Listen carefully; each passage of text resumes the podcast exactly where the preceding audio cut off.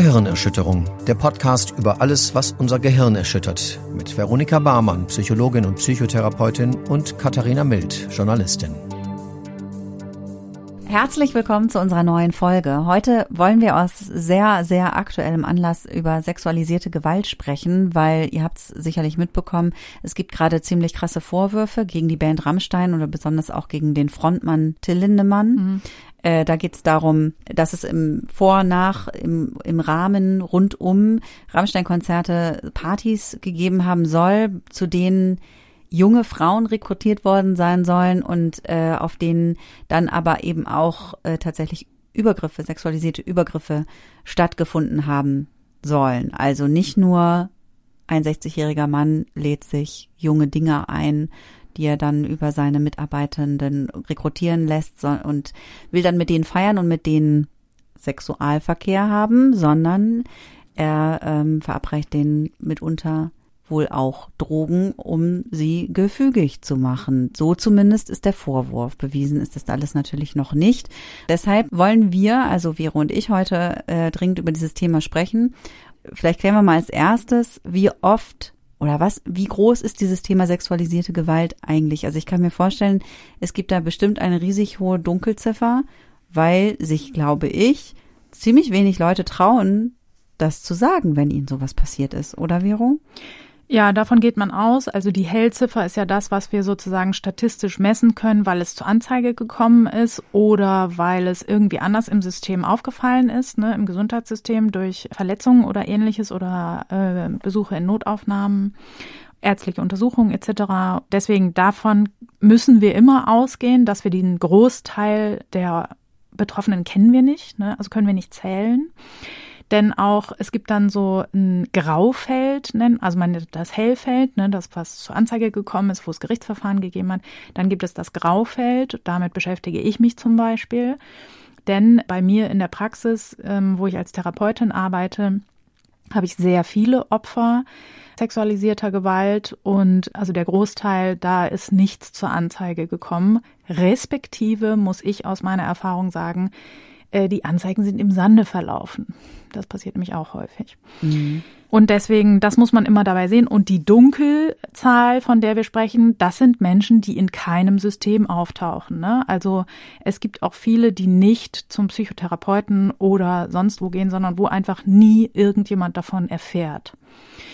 Umfragen, die die Zahlen relativ ähm, genau erfassen wollen oder die ne, eine große Stichprobe haben, die zeigen, dass jede zweite Frau sexuelle Belästigung in ihrem Leben erlebt hat.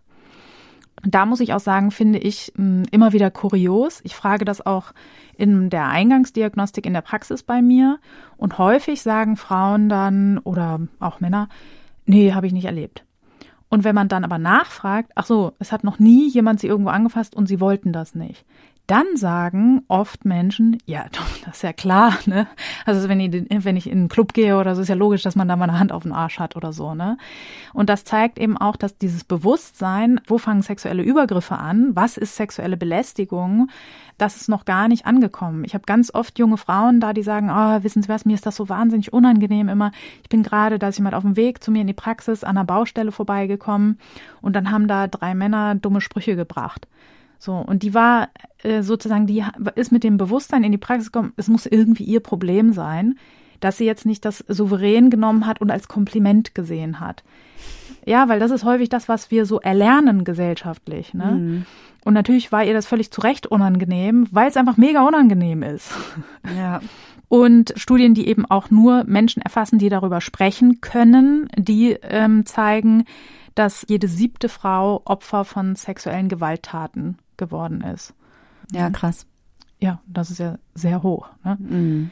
Jetzt wird oft gesagt oder jetzt wird oft äh, Leuten, also vor allem Frauen, aber ich sag mal Leuten, die berichten davon, dass ihnen sowas passiert ist, denen wird oft gesagt, ah, das ist ja aber auch, ne, also gerade wenn es sich um Prominente handelt, die will sich nur wichtig machen oder ne, das ist nur weiß ich nicht, um an so einen Star ranzukommen oder um dem irgendwie zu schaden oder keine Ahnung. Also ganz oft ist dann auch immer die Sache, ja, wir müssen auch vorsichtig sein mit Vorverurteilung und keine Ahnung, weil äh, eben Falschbeschuldigungen kommen ja auch ganz häufig vor. Ist das tatsächlich was, was häufig vorkommt? Ich kann mir das immer gar nicht vorstellen, dass sich Leute freiwillig äh, so einem Shitstorm aussetzen, äh, weil das ist ja das, was passiert, so oder so, egal ob sie jetzt falsch beschuldigen oder zu Recht beschuldigen. Ja, also mit Vorverurteilung sollten wir generell alle äh, vorsichtig sein. Ne? Deswegen haben wir auch ein super Rechtssystem, was dafür da ist, solche Sachen zu klären. Und deswegen ziehen wir auch nicht mit Mistgabeln los ne? und ähm, verüben irgendwie Selbstjustiz oder so. Aber wir können uns natürlich auch die Zahlen dazu angucken. Und da ist es so, da zeigen Untersuchungen, man kann ja schauen sozusagen, das ist ja im Hellen, ne? wie viele Menschen werden zu Unrecht beschuldigt und es stellt sich dann in einem richtigen Verfahren raus, das stimmte gar nicht. Ne? Das ist ja auch eine Straftat. Das muss man ja auch mal sagen. Ne? Mhm. Es ist ja nicht so, dass ich hier durch die Gegend laufen kann und sagen kann, äh, was weiß ich, irgendwie prominenter XY äh, hat irgendwie meine Familie zerhackt und im Garten vergraben. Das ist ja verboten. es sei denn, es stimmt. Ja. So. Tatsächlich sind die Zahlen, das kann man sich ja angucken, bei um die drei Prozent. So. Okay. Und das bedeutet ja, in 97 Prozent der Fälle sind es keine Falschbeschuldigungen, so, sondern korrekte Anschuldigungen. Das wird aber oft, äh, werden da höhere Zahlen genannt. Und das liegt an folgender Verwechslung. Es ist so, dass diese Tatbestände juristisch eindeutig zu klären, das ist nicht einfach, weil natürlich häufig, wie man sich denken kann, nicht so unfassbar viele Zeugen dabei sind, sondern meistens sind das halt Menschen, äh, die alleine sind. Also ist es das Opfer und der Beschuldigte an der Situation beteiligt. Und deswegen haben wir dann diese Aussage gegen Aussagesituation. Und da ist es eben oft, man nennt das dann ja aus Mangel an Beweisen, es darf eben in diesem Land niemand verurteilt werden, wenn seine Schuld nicht eindeutig nachgewiesen ist. Und die Schuld eindeutig nachzuweisen ist per Definition in diesen Fällen sehr, sehr schwierig. Und deswegen kommt es natürlich sehr oft, und das ist tatsächlich sehr oft, dass es zur Anklage kommt, aber es kommt dann zu einem Freispruch. Das heißt aber nicht, dass das ein Fall ist, der gezählt werden darf zu denen der Falschbeschuldigung. So, und das ist halt häufig der Fehler, der in der Presse so gemacht wird. Gab es ganz viele Berichte, dass irgendwie, äh, was weiß ich, so und so viel richtig hohe zweistellige Prozentzahlen wären Falschbeschuldigungen. Das ist Humbug. Und genau wie du auch sagst, ne, wie lässig ist das wohl? Also äh, in der Öffentlichkeit sich darstellen als jemand in einer Opfersituation in der miesesten Lage de, seines Lebens, wer macht das denn gerne? Ne? Unabhängig davon, dass wir hier in der Regel Traumafolgestörungen haben, die es Menschen auch wahnsinnig erschwert, überhaupt darüber zu sprechen. Das können wir später nochmal genauer beleuchten. Aber das ist einfach ein absolutes Humbug-Argument. Ich verstehe auch gar nicht, wie es dazu kommt. Es wird ja häufig dann gesagt, ja, der will nur Fame haben oder diejenige, so was denn für ein Fame? Mhm. Also ich kenne jetzt persönlich gar keine Karriere, die sich jetzt auf so einer Vergewaltigungsstory aufbaut oder so, ne? Also welcher, welcher Promi ist denn mal berühmt geworden durch so eine Geschichte? Also natürlich kriegt man dann eine kurze Aufmerksamkeit, wie du auch sagst, relativ negativ, ne? Also so Morddrohung und Shitstorm ist jetzt meistens nicht das, wo die Leute sich gerne drin sonnen. Aber dann ist ja auch zu Ende.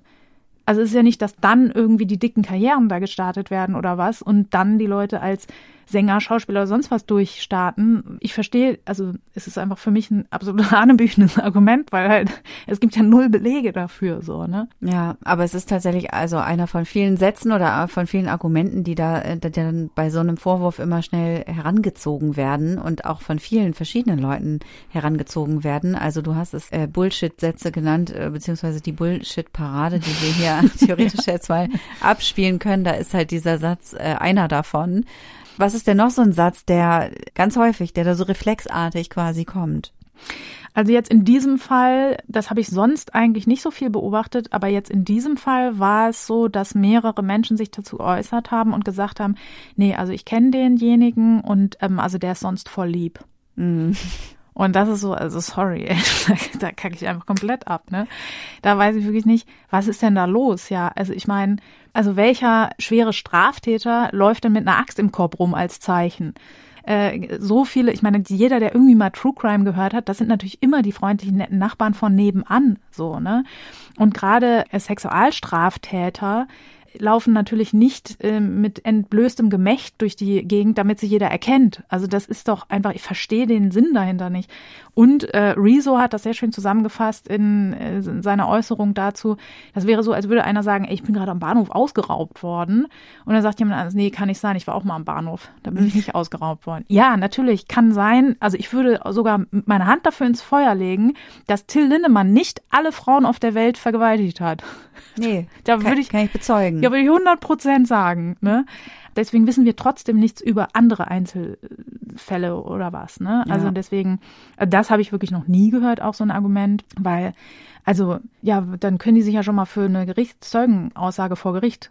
Ne? Ich meine, da werden ja auch nicht Leute eingeladen, die sagen, nö, ich finde den nett. Ne? Mhm. Also das ist ja kein, das ist, hat nichts zur Sache beizutragen einfach, ne? Wobei man ja immer sucht so nach so Anzeichen, ne? Und ich meine, also man sucht ja, ja, als Mensch immer so nach so Anzeichen, die einem also einen einerseits irgendwie in Sicherheit wiegen können, dass es halt dass jemand äh, nicht so ist, aber eben auch, also, ne, dass, dass man irgendwie, ja, da hat man ja aber auch Anzeichen gesehen. Ich meine, die Anzeichen könnte man bei ihm auch finden. So ist ja nicht. Vielleicht, ne? Man so müsste vielleicht mal lesen, was er so, ne? Was er so Aber schreibt. So, ja, genau. Ja. ja. Aber das ist, ist ja nicht, ähm, das ist ja Kunst. Ja, ja, das ist eben Kunst. Das ist genau, ja nicht die Realität. Genau, das ist ja nicht die Realität. Genau, da hast ja. du vollkommen recht. Nee, das wollen wir auch Kunst ist Kunst, da wollen wir auch nicht dran rütteln. Wichtiger daran ist eigentlich der Aspekt, ja, wir wollen auch nicht, dass solche schlechten Menschen in unserer Gesellschaft existieren. Mhm. Und das ist ja eigentlich eine gute Eigenschaft. Ne? Wir wollen, dass wir alle nett behandelt werden und so weiter. De facto ist das aber nicht so, sonst wären ja die Opferzahlen nicht so hoch. Und es macht den Opfern das sehr schwer, weil alle, die sowas nicht erlebt haben, eigentlich lieber hätten, dass es nicht passiert wäre. Und das ist auch so ein Bias, der dann passiert. Und ähm, das ist natürlich fatal, ne? Und deswegen ist es auch so, dass zum Beispiel die meisten davon ausgehen, solche sexuellen Gewalttaten äh, finden durch fremde Leute statt. Das ist immer der Böse im Busch. Mhm. Ja, 15 Prozent aller dieser Straftaten werden von Fremden ausgeführt. Die meisten ja. kennen sich. Ne? Ja, und oft sogar in der eigenen Familie. Im nahen Umfeld, ja. familiäres Umfeld und so weiter. Ne?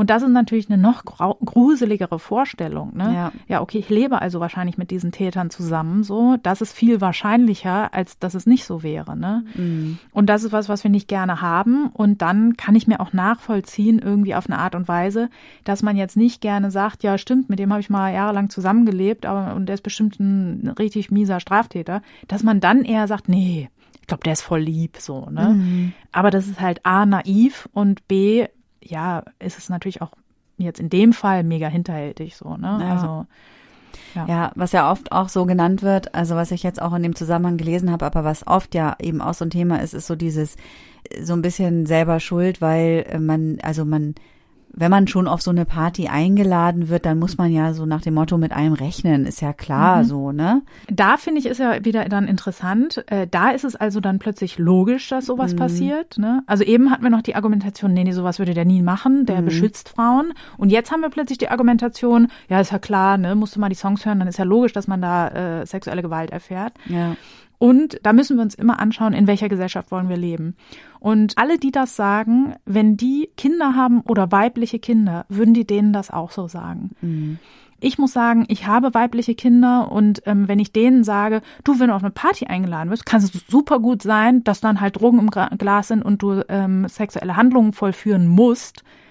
Nee, sorry, das ist nicht so die Welt, in der ich gerne mit meinen Kindern leben würde. Ja, aber diese Täter-Opfer-Umkehr, die ist ja also ganz oft dann auch so, ja, ne? gerade wenn, wenn man dann ja, eben auch, wenn man dann anguckt, ja, wie hat die sich auch angezogen, so aufreizend, dann hat die geflirtet, dann äh, ne, hat die den ja. irgendwie angemacht und keine Ahnung. Also das ist ja auch so ein super häufiges Argument in diesem Zusammenhang, so, ne, wo man auch ganz klar sieht, ja krass, als Frau darfst du dich wirklich eigentlich, musst du dich eigentlich äh, verschleiern und ja. ähm, darfst nicht rausgehen, weil sonst kannst du ja immer, also, ne, hast du den Mann halt gereizt, so. Ja, genau, das, daran sieht man, A, ist ein Totschlagargument, ne, mhm. irgendwas findet man ja immer. Ne? Also da gab es ja in Dänemark so einen großen Fall, ähm, wo ein, ein, ein, Gericht gesagt hat, die Frau hatte ja eine Jeans an und eine Jeans ähm, kann man ja gar nicht sozusagen fremdgesteuert ausziehen. Da muss diejenige ja irgendwie ein bisschen Bock gehabt haben also da können einfach dann die hanebüchsten Argumente rangezogen werden, die einfach überhaupt keinen Bestand haben, weil es gilt, niemand darf Gewalt ausüben. egal was jemand anhat. Ne? Mhm. Also egal wie sich jemand gibt, egal wie jemand flirtet oder sonst was, Konsens ist das Stichwort. Ne? Und selbst da gibt es noch äh, schwierige Aspekte sozusagen. Ne? Auch das ist ja nicht so ein eindeutiger Fall, aber Kleidung, Verhaltensweisen, an Orte gehen, auf irgendwelche Partys oder sowas. Frauen und Menschen sollten überall sicher sein, ihrer körperlichen Unversehrtheit. Also es ist einfach ein Unding, dass jemand sagt, gewisse Partys sind einfach sozusagen der Ort, wo Frauen nicht mehr unversehrt sind. Das, das ist einfach ein Unding, so, ne? Ja. Ist natürlich ein alter Hut, wie du sagst, ne? Mhm. Weil es natürlich auch sehr einfach ist, ne? Und tatsächlich, das können natürlich immer Täter heranziehen, um sich zu schützen, ne, um zu sagen, ich habe ja keine Straftat begangen, war ja alles easy peasy. Aber das sagen eben auch viele pff, Leute, die jetzt nicht unbedingt Straftäter sind, weil das auch wieder da reinpasst in dieses, wir wollen es einfach haben. Wir wollen gut und böse klären. Mhm. Wir wollen nicht, dass wir sagen, ja, okay, das sind Menschen, die Straftaten begehen sondern es ist leichter zu sagen, ach, hat sie doch irgendwie so ein bisschen selber auch äh, Schuld, weil dann sind Menschen, dann sind Täter ja nicht ganz so bösartige Tiere, sage ich mal, sondern, obwohl Tiere würden ja, das ist immer so albern, ne, als mhm. würden Tiere ähm, so grausam wie Menschen sein, das ist ja gar nicht so, aber ähm, wir wollen eben nicht, dass solche Sachen stattfinden, sondern dass wir so eine gute Ordnung haben in, ja, so schlimm ist es eigentlich gar nicht.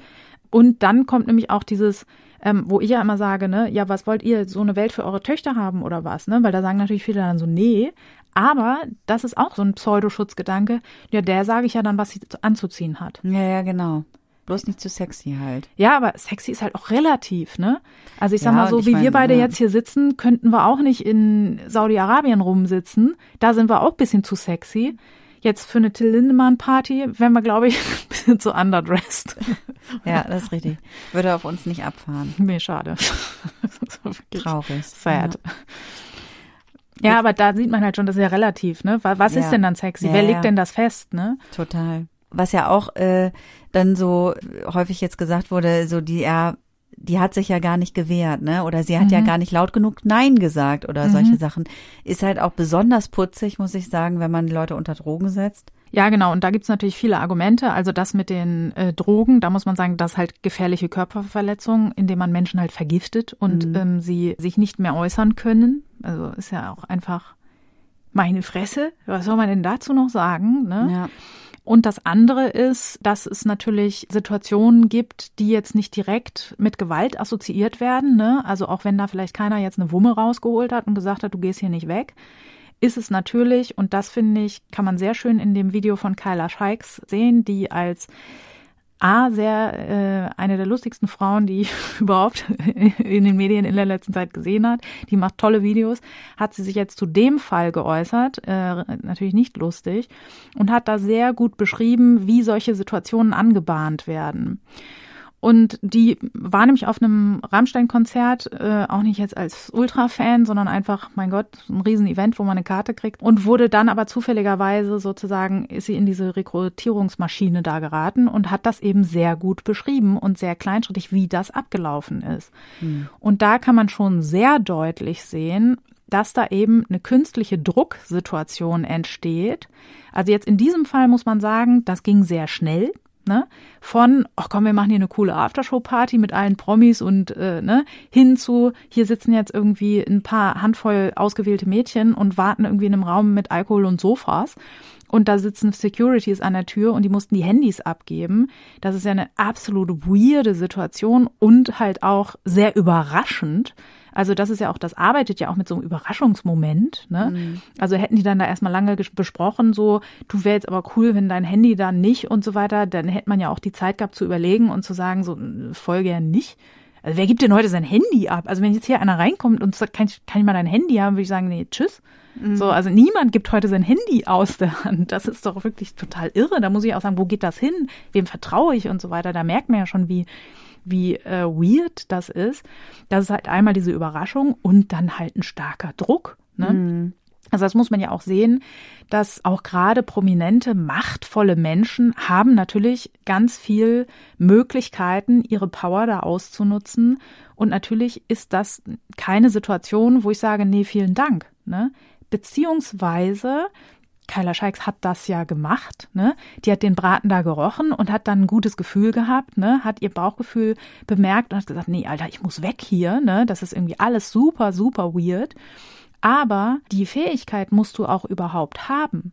Und so wie wir gesellschaftlich miteinander umgehen, respektive wie wir mit Kindern und Frauen umgehen, gibt es eben sehr viele Menschen, die das gar nicht können. So. Und das ist ähm, deswegen ein sehr, sehr perfides Argument, finde ich. Weil das habe ich, glaube ich, schon an anderer Stelle gesagt, allein schon Kinder ne, sind sehr vielen Übergriffen ausgesetzt. Und was sagen wir denn in, in gesellschaftlichen Zusammenhang in der Regel zu Kindern? Psst, sei leise. Ne? Sei leise, fall nicht auf, schrei nicht rum, boah, wir sind hier im Restaurant, schrei nicht, sei doch, ne, ne. Und dann plötzlich sollen sie in solchen Situationen schreien können. Woher sollen sie das können?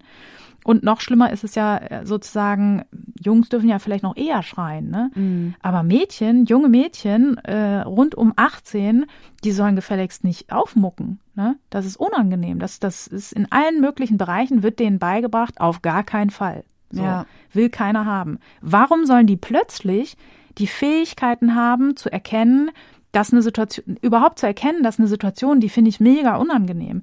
Frauen lernen in ganz vielen Zusammenhängen einfach aushalten, durchhalten, Schnauze halten, weitermachen, über sich ergehen lassen. Ne? Das sind auch oft Menschen, denen sowas passiert, passiert sowas oft nicht zum ersten Mal.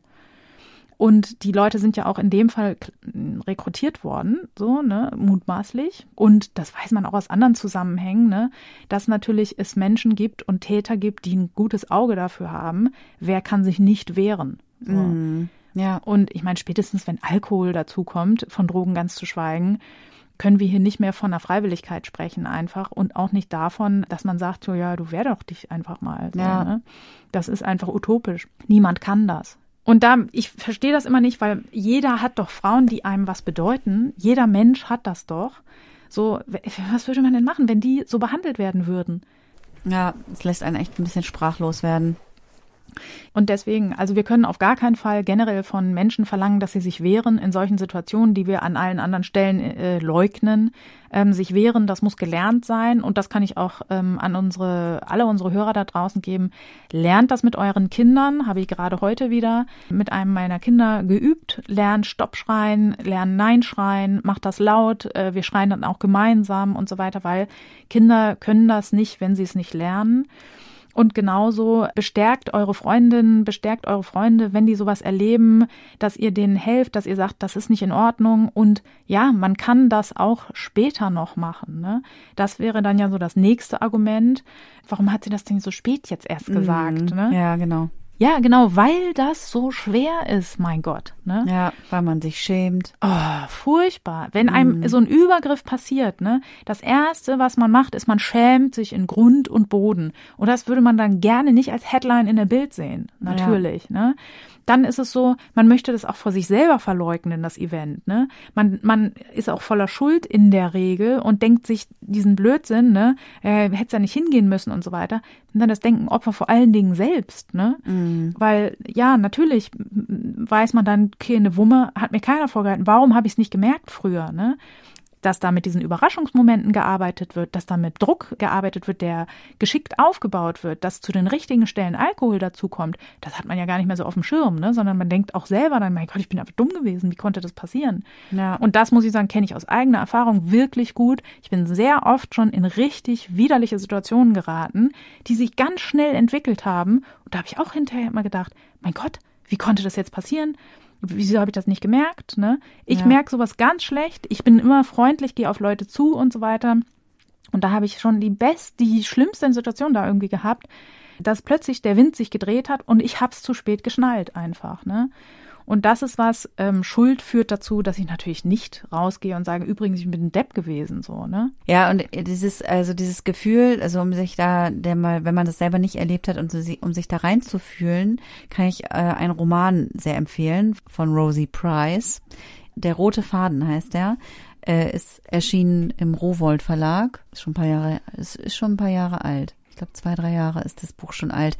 Hat mich auf jeden Fall sehr beeindruckt, weil das zeigt, also dieses Gefühl, ich konnte das auch vorher nicht so nachempfinden und das hat es so plastisch gemacht, wie man sich, äh, also natürlich auch nicht jeder, es ist auch super individuell, aber wie man sich da halt danach fühlen kann, wie ohnmächtig auch und ja. äh, wie schnell das äh, die, diese Möglichkeit ja auch vorübergeht, sich dann eben auch körperlich untersuchen zu lassen, um Beweise zu sichern zum Beispiel. Ne? Ja, ja, dieser, dieser Zeitraum ist ja so schnell verstrichen und dann ist es eben so schwer, auch sich ja an die Polizei zu wenden und der, der Prozess, der dann womöglich danach kommt. Und das ist alles super retraumatisierend, ganz schrecklich oft.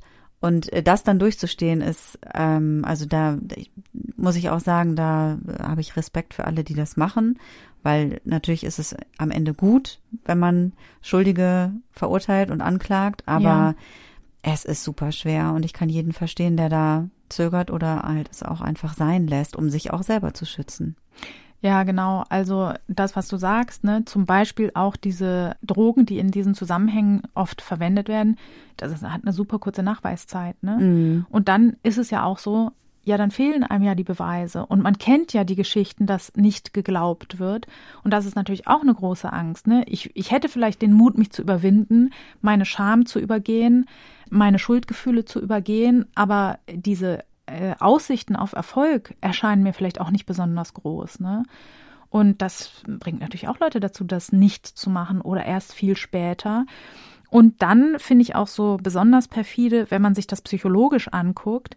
Wenn ich ein Trauma erlebe, dann ist das eine Erschütterung für meine Seele und die muss erstmal kämpfen, überhaupt überleben zu können. Mhm. Und da gibt es Schutzmechanismen und die heißen Vermeidung und Verdrängung.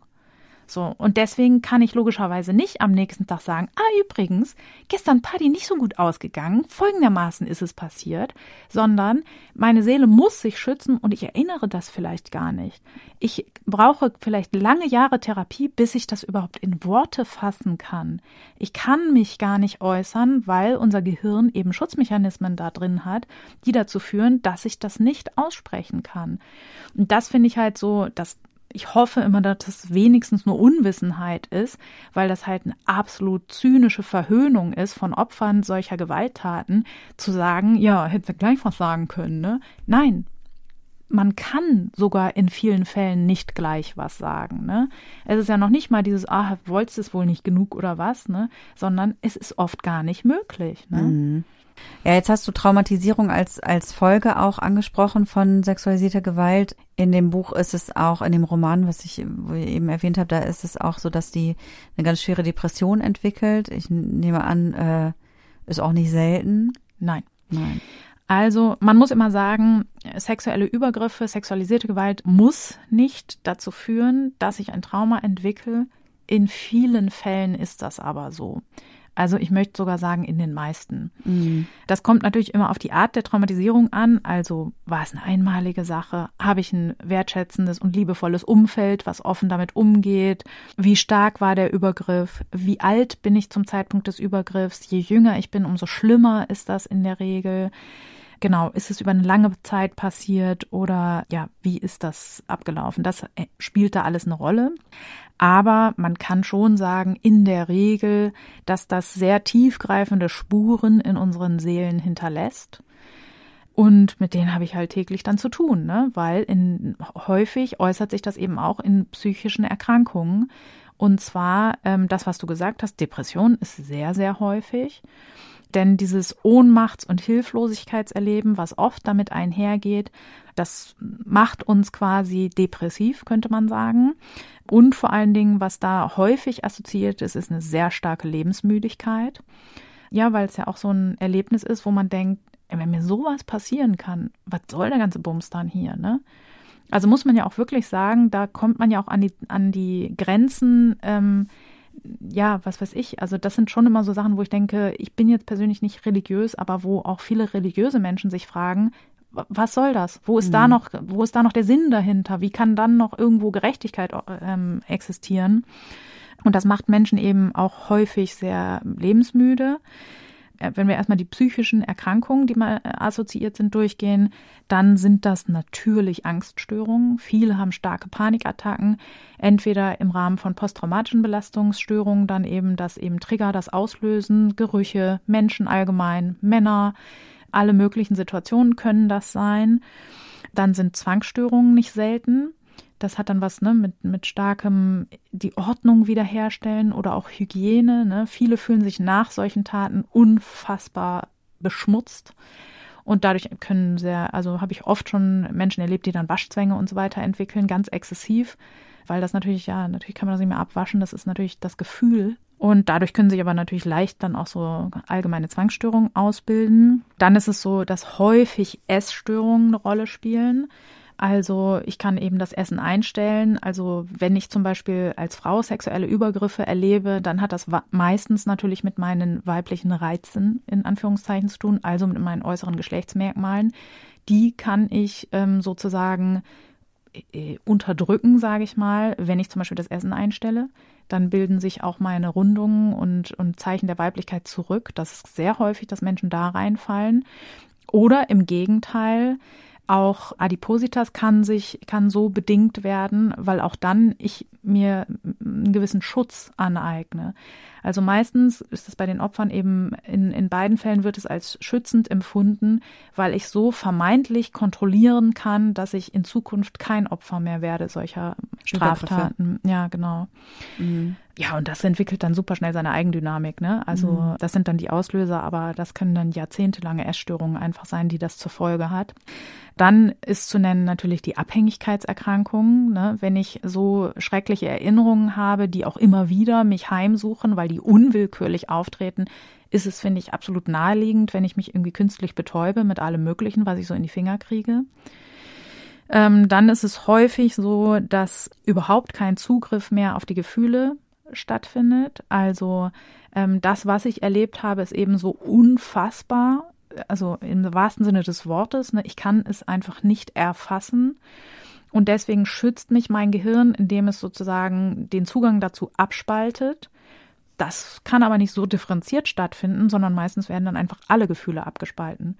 Und das ähm, beeinträchtigt natürlich Menschen massiv. Ne? Also deswegen finde ich auch immer so, in so Zusammenhängen wird ja auch häufig dann gesagt, ne, so ja, alles Gute dann für die Opfer, so, ja, alles Gute. Ja, was ist das, Hals- und Beinbruch oder was? Ne? Also das ist nicht so schnell zu beheben. Das ist jetzt hier nicht irgendwie ein Kreuzbandriss oder so. Ne? Wenn mein emotionales Erleben so nachhaltig erschüttert ist, wie soll ich dann Beziehungen eingehen? Ne? Wie soll ich überhaupt wieder Menschen vertrauen? Und wenn ich keine starken Gefühle habe, dann kann ich auch keine Zuneigung mehr empfinden. Das ist auch sehr häufig so, dass ähm, nach solchen Übergriffen ähm, Menschen Beziehungen nicht mehr aufrechterhalten können und sich dann trennen, weil sie einfach sozusagen, ja, eben gar keine, also einfach nichts mehr spüren sozusagen.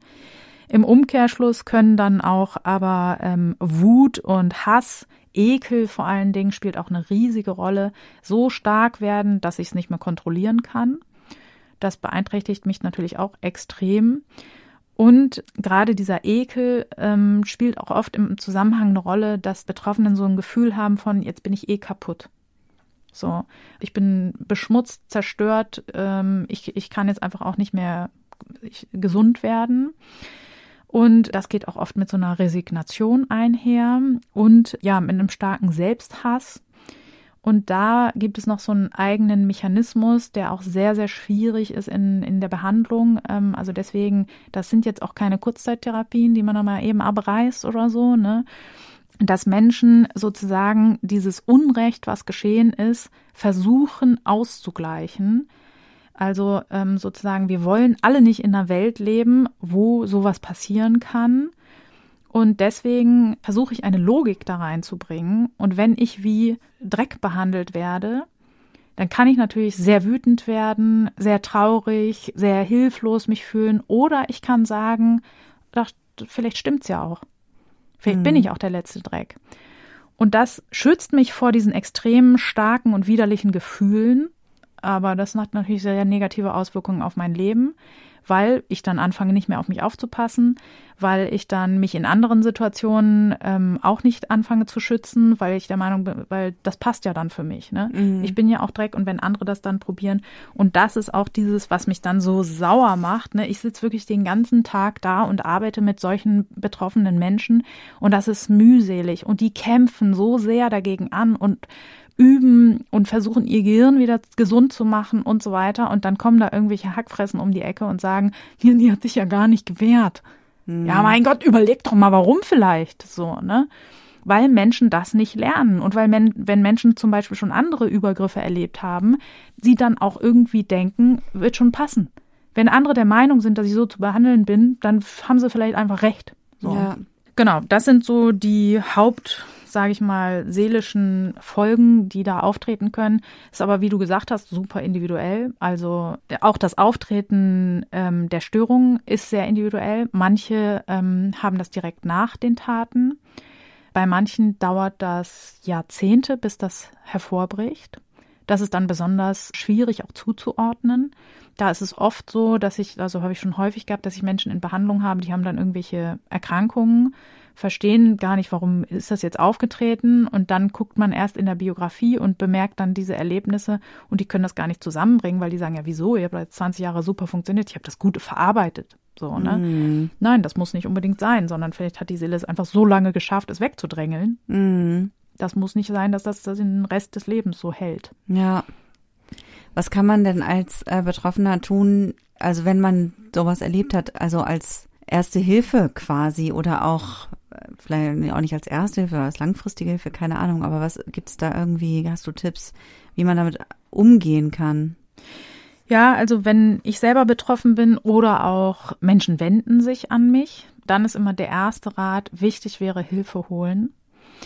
Weil oft ist der erste Impuls, oh, ich lege mich einfach in Embryonalhaltung und sterbe. So, mhm. ne?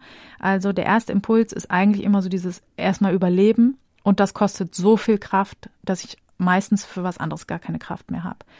Deswegen wäre es wichtig, wenn ich selber betroffen bin, dass ich mich irgendjemandem mitteile. Ob das ein Freund ist, irgendwie Kommilitone, entfernte, Bekannte, keine Ahnung, irgendjemandem etwas sagen. Äh, das wäre die Grundvoraussetzung. Da möchte ich auch alle anregen. Ne? Ähm, ich weiß, dass das schwer ist. Ich weiß, dass die Scham so groß ist. Ich weiß, dass man das nicht gelernt hat, Leuten zu sagen, hey, hör mal, ich bin vergewaltigt worden oder was weiß ich. Ne? Wir haben solche Worte nicht in unserem Repertoire, nicht geübt und wir lernen nicht in der Schule, wie wir mit solchen Übergriffen umgehen. Aber übt das miteinander, besprecht das mit euren Freunden, dass uns das allen leichter fällt, auch dann gut zu reagieren. Dann wäre es wichtig, ja, jetzt aus sozusagen juristischer Sicht wäre das Sichern von Beweisen wichtig. Das ist die Frage, ob man das seelisch hinkriegt. Was man auf jeden Fall machen sollte, ist Kleidung und ähm, sowas aufbewahren. Das sind alles Spuren. Auch oft durch diesen Ekel und so weiter schmeißen Leute das sofort weg. Und ähm, da wäre gut, wenigstens das aufzubewahren. Dann kann man ja immer noch überlegen, was man damit macht. Gut wäre eine ärztliche Untersuchung also das ist auch wichtig, weil sexuelle Gewalt auch sehr gefährlich sein kann körperlich. Ne? Ich kann Krankheiten bekommen, sexuell übertragbare Krankheiten. Ich kann innere Verletzungen haben, die ich vielleicht nicht bemerke, weil ich vielleicht ähm, gar nicht mehr richtig sozusagen Schmerzen spüren kann und so weiter. Deswegen wäre das wichtig, ich sage das aber schon so crazy im Konjunktiv, weil ich auch sehr viele Geschichten natürlich kenne von Leuten, wo eben nicht gut ausgebildete Menschen in Notaufnahmen sitzen, die dann halt nicht gleich verstehen, worum es geht und dann vielleicht ruppig in ihrem Alltag da ne, sind und nicht sensibel mit diesem Thema umgehen.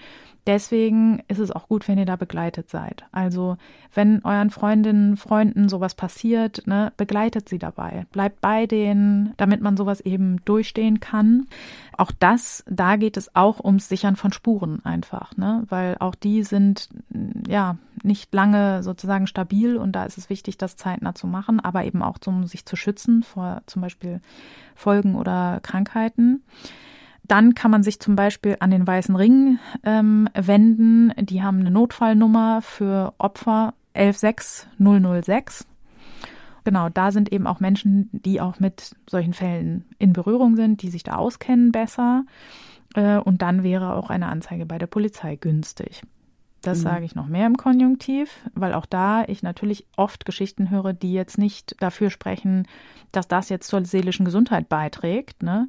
Beziehungsweise es gibt immer noch viele ähm, Polizeistellen, wo eben keine weiblichen Beamten zur Verfügung stehen, die sich, die darauf geschult sind.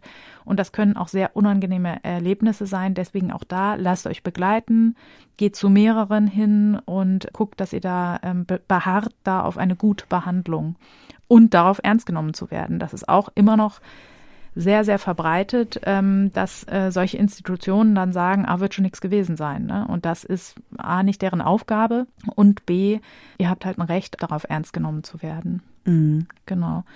Ähm, das wäre sozusagen die ersten Notfallsachen. Dann ist es wichtig, dass ihr mit Menschen sprecht über das, was passiert ist. Versucht, das, was ihr könnt, in Worte zu fassen. Als Angehörige oder Freunde hört zu. Ich weiß, das ist nicht einfach. Das ist auch wirklich, muss ich sagen, ein Teil in meinem Job. Sexuelle Gewalt und Gewalt gegen Kinder, respektive sexuelle Gewalt gegen Kinder. Ja, ich weiß, Leute, keiner hört sich das gern an. Keiner erlebt das gerne, aber das ist Teil dessen, wie wir miteinander umgehen. Und ja, wenn ihr es nicht könnt, dann sucht andere, die das können. Aber ähm, es ist wirklich wichtig, dass wir da einander zuhören und dass wir da auch sehen, ja, das findet statt. Es macht keinen Sinn, da die Augen zu verschließen. Ne? Und auch da, wenn euch das belastet, auch dafür gibt es Beratungsstellen, die euch dann helfen können, wie ihr dann mit dem Erlebten umgeht. Ne? Auch als Angehöriger ist das genauso schrecklich. Ne?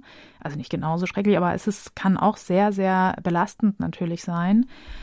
Aber das Sprechen ist wichtig. Also Dinge in Worte fassen, das ist sehr, sehr wichtig bei der Verarbeitung.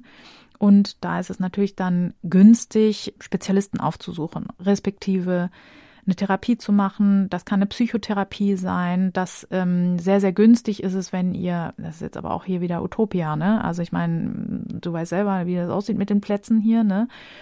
Das muss ich auch immer sagen, ist auch für mich in meiner Arbeit schrecklich, ne? weil ich kann ja auch nicht jeden behandeln und wenn ich dann, das schaffe ich auch nicht, Leute, die sowas erlebt haben, abzuweisen, ehrlich gesagt. Aber ich habe ja auch nur begrenzte Kapazitäten einfach, ne?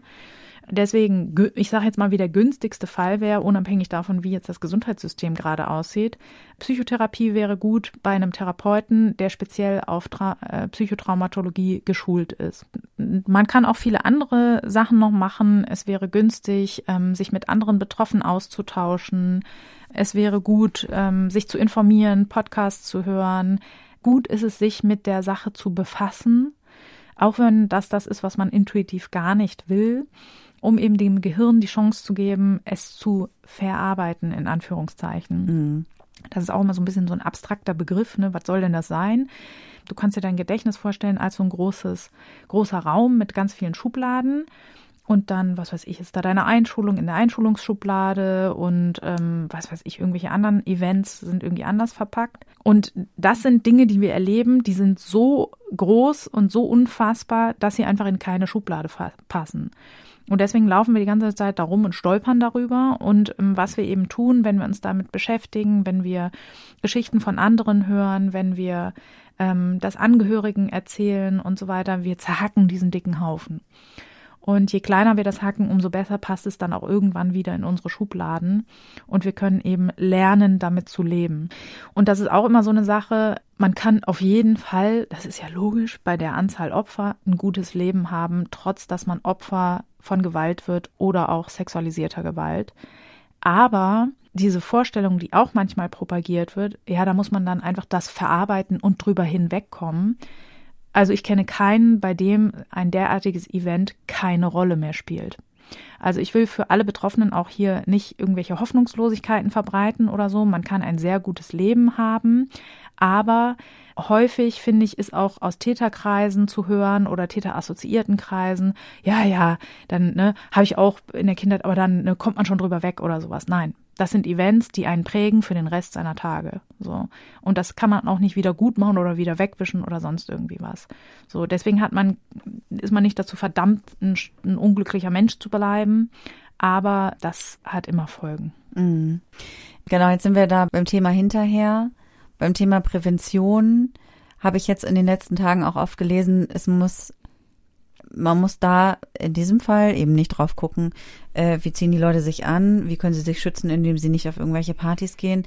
Nein, nein, sondern liebe, es ist sinnvoller, eben zu gucken, ähm, warum ist unsere Gesellschaft so, so wie sie ist. Und warum ist äh, eben auch äh, Gewalt so normal und auch dieses patriarchale System so normal, in dem wir ne, in, de, in dem sowas dann so leicht möglich ist. Und was mich in dem Zusammenhang auch immer so erschüttert, ist, dass halt so viele Menschen dieses System stützen, indem sie dann eben so diese Erfahrung von Betroffenen negieren oder halt sagen, ah ja, ist ja nee, erst, lieber nicht drüber reden. Lieber nicht drüber reden, aber ist ja, ja auch halb so wild und ist ja auch äh, selber schuld und keine Ahnung. Und das auch von Frauen besonders perfide. Ja. An einigen Stellen. Was denkst du? Also glaubst du auch, leben wir in einem System, das sexualisierte Gewalt durch Männer an Frauen begünstigt? Ja, hundertprozentig. Also das ist einfach komplett äh, das, was ich jeden Tag erlebe. Also ich arbeite momentan mit mehreren Menschen, die in der Kindheit Gewalt erlebt haben, die bis heute schwerwiegendste Probleme haben. Ich arbeite mit jungen Frauen, die in irgendwelchen Clubs irgendeine Scheiße ins Glas gerührt bekommen haben. Da ja auch immer gerne. Ja, ist ja klar, dass man auf sein Getränk aufpassen muss. Mhm. Wieso ja. ist das klar? Ja. Warum zur Scheiße ist denn das klar? Das kann ich einfach nicht nachvollziehen. So, jeder hat mal einen, una einen unaufmerksamen Moment, vor allen Dingen, wenn er Alkohol trinkt, verdammt nochmal. Ne? Also äh, beim ersten Bier passt es vielleicht noch, beim dritten aber vielleicht nicht mehr. Und was wollen wir denn dann sagen? Frauen dürfen keine drei Bier trinken oder was? Was soll das denn? Ähm, das sind Straftaten und die müssen geahndet werden und die dürfen wir auch nicht gesellschaftlich ähm, bagatellisieren. Das ist eine extreme Bagatellisierung und es ist einmal eine Täter-Opfer-Umkehr zu sagen, die Frau ist schuld, weil sie ihr Glas nicht den ganzen Tag. Mhm. Und wie oft, ich weiß nicht, okay, habe ich schon meinen Drink irgendwo stehen lassen, weil ich gedacht habe, ja scheiße, habe jetzt zwei Minuten nicht hingeguckt, ne? Und zwei mhm. Minuten reichen einfach so, ja. ne? Klar, das macht natürlich heutzutage jede Frau, weil sie weiß, was los ist. Ähm, das möchte ich übrigens auch nochmal sagen, es sind nicht nur Frauen mhm. ähm, Opfer von Sexualstraftaten, sondern es sind 94 Prozent weibliche Opfer, respektive gibt es auch 6 Prozent Männer, die Opfer werden von sexueller Gewalt. Allerdings ähm, sind es meistens auch da männliche Täter, weil insgesamt ähm, sind es 99 Prozent männliche Straftäter aber immerhin ein Prozent auch Frauen. Also es ist nicht, dass das gar nicht vorkommt. Das habe ich auch immer wieder, dass auch mhm. Betroffene sagen, ja, es kann ja irgendwie kein Missbrauch gewesen sein, weil es war ja meine Mutter oder Tante oder was weiß ich. Doch, äh, es gibt auch Frauen, die das machen. Ne? Und auch da wird ja vermutet, dass eine höhere Dunkelziffer ja. da ist und so weiter. Genau. Bei den ähm, männlichen Opfern an sich ist ja. eine viel höhere Dunkelziffer. Also das ja. ist auch immer, ich habe ja nur meine kleine äh, gefühlte Statistik in meiner Praxis, aber also ich habe viele Männer, die auch sexuelle Gewalttaten erlebt haben, gerade als Ki Männer waren alle mal Kinder. Mhm. Ne, das ist ja auch so, warum leben wir in einer Gesellschaft, wo einfach die körperliche Schwäche darüber entscheidet, wie, wie hoch die Chance ist, dass ich Opfer werde. Ne? Mhm. Deswegen, ähm, Männer haben häufig in der Kindheit Übergriffe, aber auch im Erwachsenenalter, das kommt eben auch vor. Deswegen, das will ich hier gar nicht verschweigen. Nichtsdestotrotz regen sich mehr Leute auf über diese Falschbeschuldigungen, obwohl es viel sinnvoller wäre, darauf aufmerksam zu machen, dass Männer eben auch Opfer werden und es noch viel schwerer haben, das öffentlich zu machen. Weil da jeder sagt, ne, wenn schon gesagt wird, ah ja, bist ja auf die Party gegangen und hast einen kurzen Rock angehabt, bei Männern wird oft gesagt, ja, wieso? Dann können sich doch wehren können. Ja, genau. Viel der, stärker ja, so. eben, genau. Was ja nicht der Fall ist. Auch ja. Männer können das nicht immer und auch Männer sind nicht immer stärker als der Täter. Ne? Ja. Und wie gesagt, wir lernen es insgesamt nicht, uns zur Wehr zu setzen. Ja. So, wir müssen in den meisten Zusammenhängen gut funktionieren, still sitzen, die Arbeit machen, die uns nicht passt und so weiter. Ne? Also ich meine, wie viele dämliche Aufgaben müssen wir in den Schulen machen, wo was wir hassen. So, und da lernen wir ja schon als frühe Kinder einfach Fresse halten. Ja. Und plötzlich sollen wir es alle können. So, ne? Und was man ja auch, finde ich, aus der Geschichte lernt, oder was heißt aus der Geschichte, aber aus, sag ich mal, auch so Skandalen, dass es halt eben oft in diesen Machtkonstellationen passiert, ne? Also Trainer gegenüber Sportlerinnen und Sportlern, ne? Ja. Oder hier in so Jugendgruppen in der Kirche oder was ist, da gab es ja, ja, lauter Fälle, ähm, ne? Wo man immer eigentlich, wo immer ähm, die autoritäre genau. Machtperson genau, genau. Hat, ist natürlich in einer guten Position, Täter zu sein. Ja. ja. weil die natürlich auch sich sicher fühlen und das vertuschen können genau, und so weiter. Die ne? fühlen sich sicher, da kann ihnen nichts passieren. Genau. Kommt keiner ran. Und dieses System ist ja so krass. Auf jeden ja. Fall. Und deswegen, wir, wir haben auf jeden Fall eine Gesellschaft, die das extrem begünstigt. Meines Erachtens, ich würde sogar radikale Aussage jetzt mal hier bringen. Wir haben auch ein Rechtssystem, was das begünstigt, mhm. weil zum Beispiel Strafen wahnsinnig niedrig sind. Ne? Also ich kenne genug Fälle und ja, das Strafmaß, ich weiß, da sagen alle Juristen jetzt immer, ja, aber bei schweren Fällen können wir bis zu 15 Jahre gehen. Man könnte es mhm. jetzt auch nicht schlimmer als Mord einteilen. Ja, auch darüber können wir mal streiten. Aber vor allen Dingen ist aber die ähm, äh, Mindeststrafe zwei Jahre und das kann auch auf Bewährung sein. Und ich kenne einfach so viele Fälle, wo sich Leute durch diese ganzen ekelhaften Prozesse quälen und dann kommen da zwei schimmelige Jahre auf Bewährung raus. Ne? Ja. Und das ist einfach ein Schlag in die Fresse, das kann man nicht anders sagen. Ne? Ja. Genau, und deswegen, ich glaube, ja, also das, was ich erlebe, ist, dass wir das durchaus begünstigen und dass wir das gemeinsam gesellschaftlich verändern müssen. Das muss raus aus den Tabu-Ecken. Wir sollten alle darüber sprechen und wir sollten in der Aufklärung in der Schule schon, ne, gerade sexueller Gewalt im Kindesalter, haben wir so eine hohe Opferzahl, dass in jeder Schulklasse ein bis zwei betroffene Kinder sitzen. Ja. Meine Fresse, wir müssen also in jeder Schulklasse sagen, Kinder, das ist erlaubt, das ist nicht erlaubt. Ne? Gerade Kindern wird von Tätern so oft eingeredet, nö, das ist alles erlaubt. Mhm. Wir müssen doch den Kindern irgendwo beibringen, wo sie selber entscheiden dürfen. Nicht jedes Kind lernt ja das Recht auf körperliche Selbstbestimmung, dass das im Grundrecht verankert ist. Ne? Ja. Also das, deswegen, das müssen wir Kindern beibringen und dann müssen wir Kindern beibringen, wie sehen die Formen aus. Ne? Das fängt ja davon an, ne, was weiß ich, zu, in meinem Sportzusammenhang werde ich irgendwie angefasst, wie ich es nicht will. Mhm. So, ähm, das müssen wir denen zeigen, was das für Gesichter haben kann. Ne? Ja. Und äh, ja, so müssen wir eben Kinder schützen. Wir müssen auch Personal schulen, das ist auch so. Ne? Ja. Also ich bin ja relativ äh, bekannt mit vielen Lehrern. Da ist auch haben die auch wenig Schulungen darüber, wie erkenne ich das, ne? Wie, wie sehe ich, wenn sich ein Kind, wie verändert sich ein Kind, wenn es sexueller Gewalt zum Beispiel ausgesetzt wird oder so, ne? Ja. Da müssten wir alle viel sensibler sein und deswegen, wenn wir anfangen, das aus dieser Tabuzone rauszuholen, dann werden auch mehr Menschen ähm, darüber sprechen und sich äußern.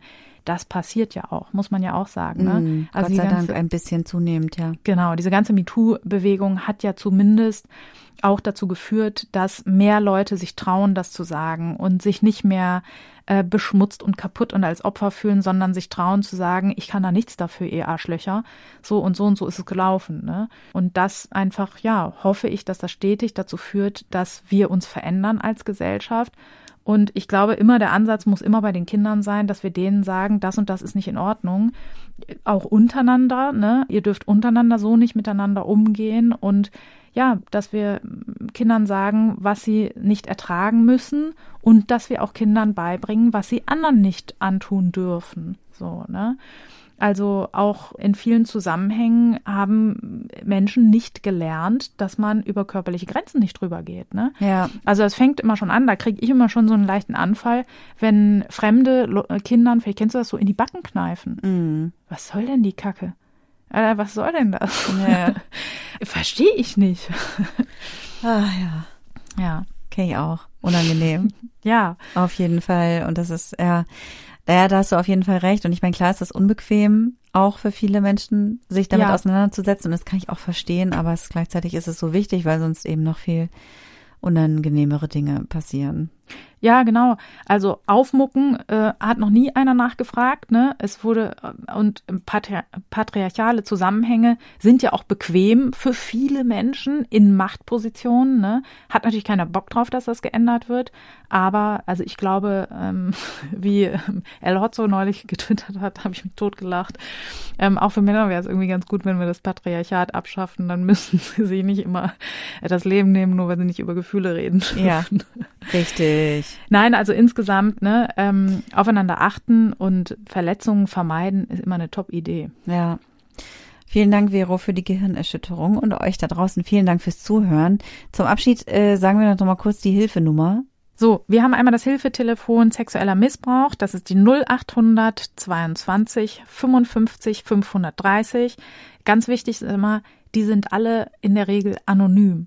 Ja. Also ihr müsst da nicht anrufen und sagen, ich bin Bernd Meier und mir ist was ganz Schreckliches passiert, sondern ihr könnt einfach nur das runterrattern, was in eurem Kopf drinne ist. Wie witzig wäre das, wenn jetzt Bernd Meier zuhört? Wer ist das? Ja, keine Ahnung. Ach so, ja. Oder? Ja, der wird jetzt im, im Der wird sich jetzt richtig angesprochen. an alle, die jetzt eingepennt sind, was ja häufiger auch mal passiert, der wird aufwachen, der Bernd Meier. Ja, Bernd Meier. Ja, das stimmt. Wenn es einen gibt, bitte melden. Das wäre Ja. voll funny. So, dann gibt es das Hilfeportal sexueller Missbrauch. Das ist www.hilfe-portal-missbrauch.de. Des Weiteren gibt es das Hilfetelefon Gewalt gegen Frauen 08000 116 016, anonym und kostenfrei. Genau, und was wir schon genannt haben, der Weiße Ring kennt sich auch aus mit das, was man macht, wenn man Ja. eine Straftat erlebt hat. Perfekt. Vielen Dank und vielen Dank euch fürs Zuhören. Macht's gut und bis zur nächsten Folge. Das war Gehirnerschütterung, der Podcast über alles, was unser Gehirn erschüttert. Alle Folgen, Infos über das Projekt und wie ihr es unterstützen könnt, findet ihr auf gehirnerschütterung.com. Gehirnerschütterung mit UE.